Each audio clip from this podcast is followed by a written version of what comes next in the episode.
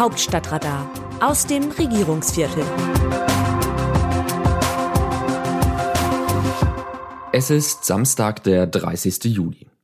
Am Sonntagabend erleben wir eine Premiere von Olaf Scholz. Er verfolgt erstmals als Bundeskanzler ein Finale der Fußball-Europameisterschaft der Frauen im legendären Londoner Wembley Stadion. Die deutsche Nationalelf von Martina Voss-Tecklenburg spielt gegen England und die meisten der erwarteten 90.000 Zuschauerinnen und Zuschauer werden dessen Landsleute sein. Und wahrscheinlich werden sie You Never Walk Alone anstimmen, die berühmte Fußballhymne des FC Liverpool, die inzwischen viele Fans auf der Welt singen, um ihren Mannschaften Mut zu machen. Scholz könnte dabei ein Schauer über den Rücken laufen.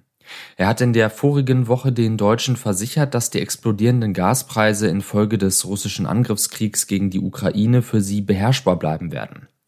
Der Staat werde jene entlasten, die die Preissteigerungen nicht bezahlen können.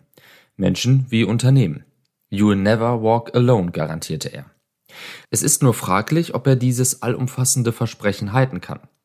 Für die Fußballerin will er auch etwas tun. Er fordert gleiche Bezahlung für Frauen und Männer im Sport, besonders in Nationalteams. Kleines Beispiel gefällig. Für den Fall des Titelgewinns würde jede deutsche Spielerin 60.000 Euro erhalten. Die Männer hätten im vorigen Jahr 400.000 Euro bekommen, wären sie nicht schon im Achtelfinale ausgeschieden.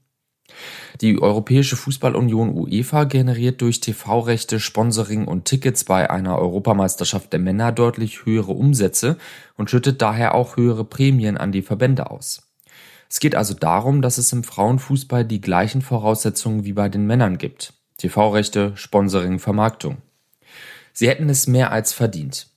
Die deutschen Frauen von Torhüterin Merle Froms bis zur Stürmerin Alexandra Popp haben schon vor dem großen Endspiel ein wunderbares Sommermärchen aufgeführt. Am Mittwochabend gegen Frankreich war ein Fußball zu erleben, den die Männer immer seltener zeigen. Keine am Boden liegende, sich scheinbar vor Schmerzen wälzenden Menschen nach einem Hauch von Faul, keine Zickereien in Interviews nach dem Spiel wie von Toni Kroos im ZDF.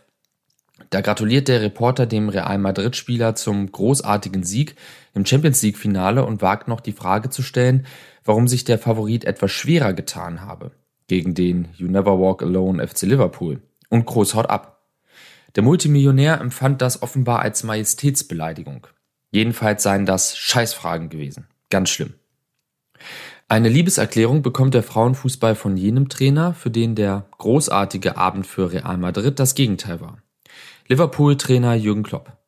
Zur Frauen-EM sagt er nun, der Frauenfußball habe sich explosionsartig entwickelt. Ich muss wirklich sagen, dass ich den Frauenfußball liebe. Die Qualität des Turniers ist Wahnsinn. Bleibt zu wünschen, dass das Martina Voss-Tecklenburg-Team diese EM mit dem Titel krönt, auch wenn es schwer wird. DFB-Direktor Oliver Bierhoff hat bereits ein Gespräch mit Scholz über die gleiche Bezahlung von Frauen und Männern im Fußball angeregt. You Never Walk Alone Teil 2. Zunächst darf man aber gespannt sein, ob sich der hanseatische Scholz zu emotionalen Regungen während des Spiels hinreißen lässt. Seine Vorgängerin Angela Merkel war bei Toren der Männerelf vom Stuhl aufgesprungen und hat die Arme nach oben gerissen und die Schultern hochgezogen und die Augen zusammengekniffen, wenn es ein Gegentor gab.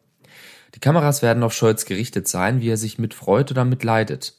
So oder so wird man auch über den Kanzler, der sich als Feminist bezeichnet, etwas Neues erfahren. Machtpoker. Diejenigen, die mit dem Feuer spielen, werden daran zugrunde gehen. Xi Jinping, Chinas Staatschef. Es ist ein beunruhigender Satz von Chinas Staatschef Xi Jinping in einem Telefonat mit US-Präsident Joe Biden.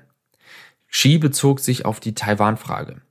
Die chinesische Führung betrachtet das freiheitliche Taiwan als Teil der kommunistischen Volksrepublik und droht mit einer Eroberung. Europa und die USA sehen die Entwicklung mit größter Sorge.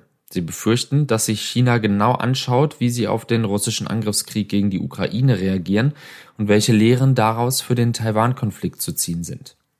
Fest steht, ein dritter Weltkrieg soll mit allen Mitteln verhindert werden. Deshalb schaltet sich die NATO nicht in der Ukraine ein. Diese werde stattdessen mit Waffen beliefert. Aber was würde das westliche Bündnis bei einem Angriff Chinas auf Taiwan machen? Peking hatte die USA zuletzt vor einer möglichen Taiwan-Reise der Vorsitzenden des Repräsentantenhauses Nancy Pelosi gewarnt. Xis Feuerformel ist eine neue Machtdemonstration. Nicht auszudenken, wenn China einen Schritt weitergeht. Wie sehen die Leserinnen und Leser die Lage?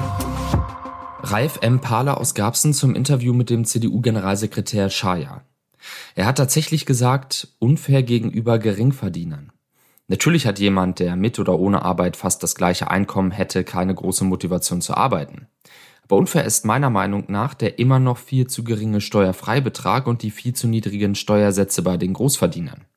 Unter welchem Kanzler sind die Spitzensteuersätze gesenkt worden und wurden nie wieder angehoben? Dieses offensichtliche Geheuchel kann man sich sparen. Das Autorenteam dieses Newsletters meldet sich am Dienstag wieder, dann berichtet mein Kollege Markus Decker.